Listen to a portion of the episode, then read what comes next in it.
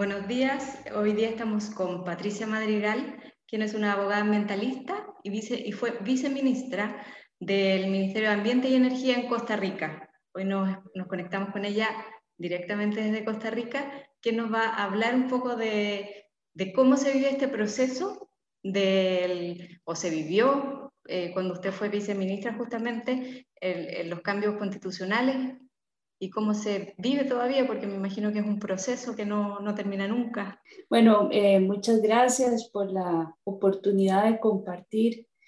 Eh, en Costa Rica el derecho a un ambiente sano y ecológicamente equilibrado eh, se reconoció como un derecho humano.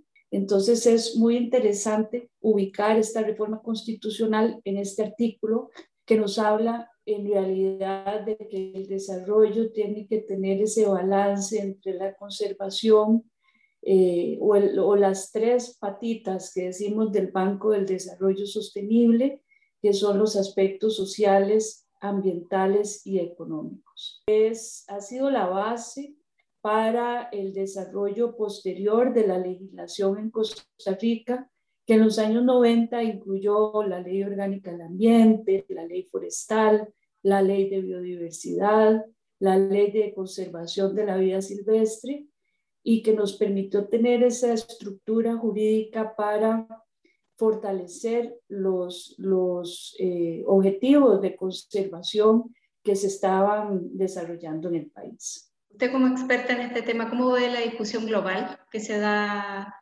acerca de, cómo usted ve la discusión global. ¿Cree que se va avanzando? Eh, podemos ver que hay avances, aunque todavía hay países que presentan algunas dudas de por qué se debe eh, hacer este reconocimiento. Este reconocimiento es importante para todos nosotros porque a veces vemos los asuntos ambientales como algo externo, algo que corresponde al ambiente que está allá, lejos de nosotros y que no tiene pues realmente una relación con la vida.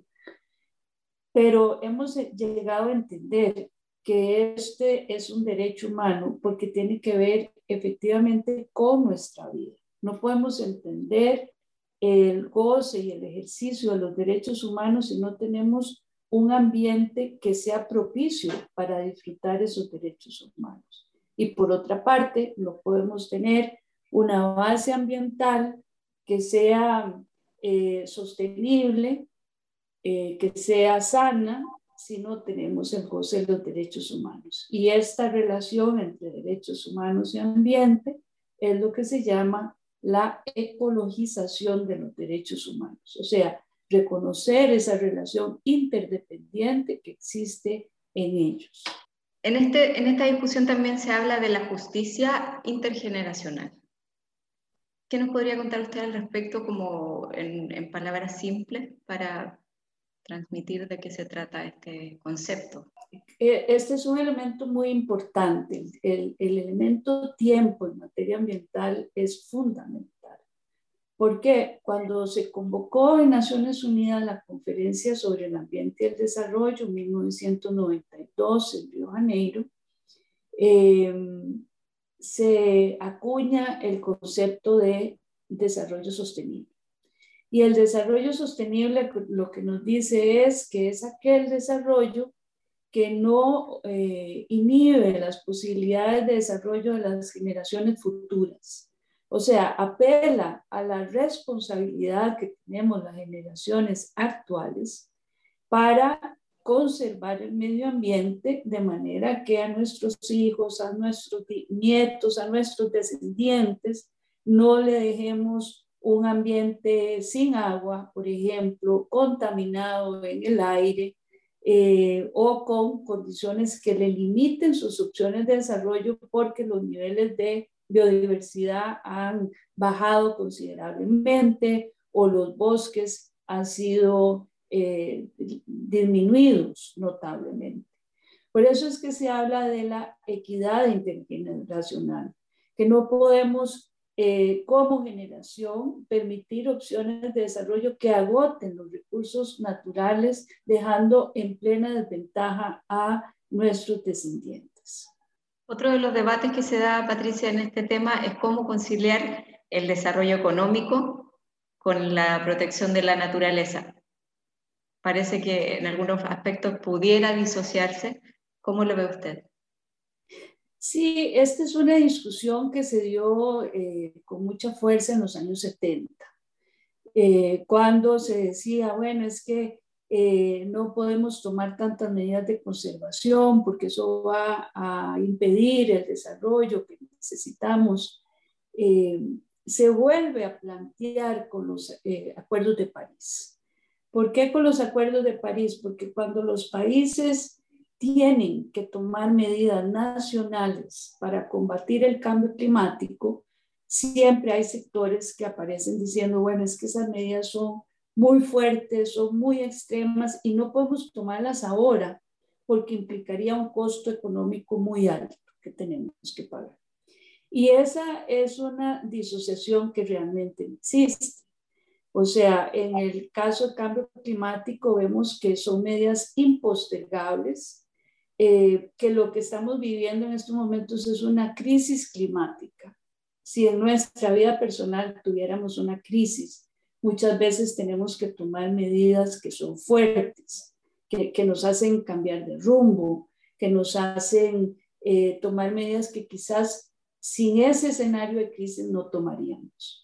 En, e, en ese sentido, las medidas que hay que tomar para, para poder contrarrestar los efectos del cambio climático efectivamente son fuertes, pero son impostergables. Las decisiones para el desarrollo de actividades socioeconómicas que no consideran los aspectos ambientales pueden pasar la factura a esa inversión socioproductiva que se quiere hacer y traerla abajo.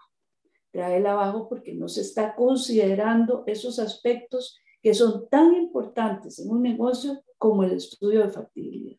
En realidad, en, en, el desarrollo de las actividades productivas, debemos tener estudios de factibilidad más integrales que no vean solo los rendimientos económicos como tales, sino que considerando esos aspectos ambientales me puedan decir si esa eh, actividad es viable de desarrollar en ese lugar donde lo quiero hacer. Patricia, usted como experta, eh, ¿cómo ve la realidad en otros países? Eh, realidades ejemplificadoras para, para debates como el que se va a dar ahora en Chile, de nueva constitución, en cuanto a integrar eh, leyes que protejan el medio ambiente. ¿Cuáles serían algunos ejemplos que nos podría dar en este sentido? Bueno, América Latina es una región que siempre este, nos da eh, sorpresas, eh, sorpresas muy buenas, a veces no tan buenas. Pero en materia ambiental, para resaltar las buenas, eh, desde, desde hace más o menos 20 años se da un reconocimiento de los derechos de la naturaleza. Ecuador, Bolivia, llegaron a incorporarlo en sus constituciones y se ha desarrollado sobre todo a través de la jurisprudencia, de las decisiones judiciales que vienen a darle protección especial a un río, por ejemplo, una sentencia muy famosa en, Colombia. Entonces, esta protección de ecosistemas, de especies, es muy importante porque al fin y al cabo, eh, otorgando atención especial a ese ecosistema o ese espécimen, nos damos cuenta que al fin y al cabo hay una responsabilidad humana. Siempre hay una responsabilidad humana. Siempre hay que resguardar eh, por medio de comités, de comisiones que se organicen para que los impactos negativos en ese ecosistema no sean tan fuertes. Entonces, estas decisiones siempre acarrean medidas que obviamente tienen que ser tomadas por seres humanos.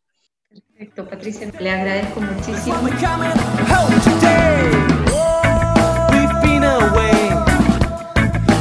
now we're coming home.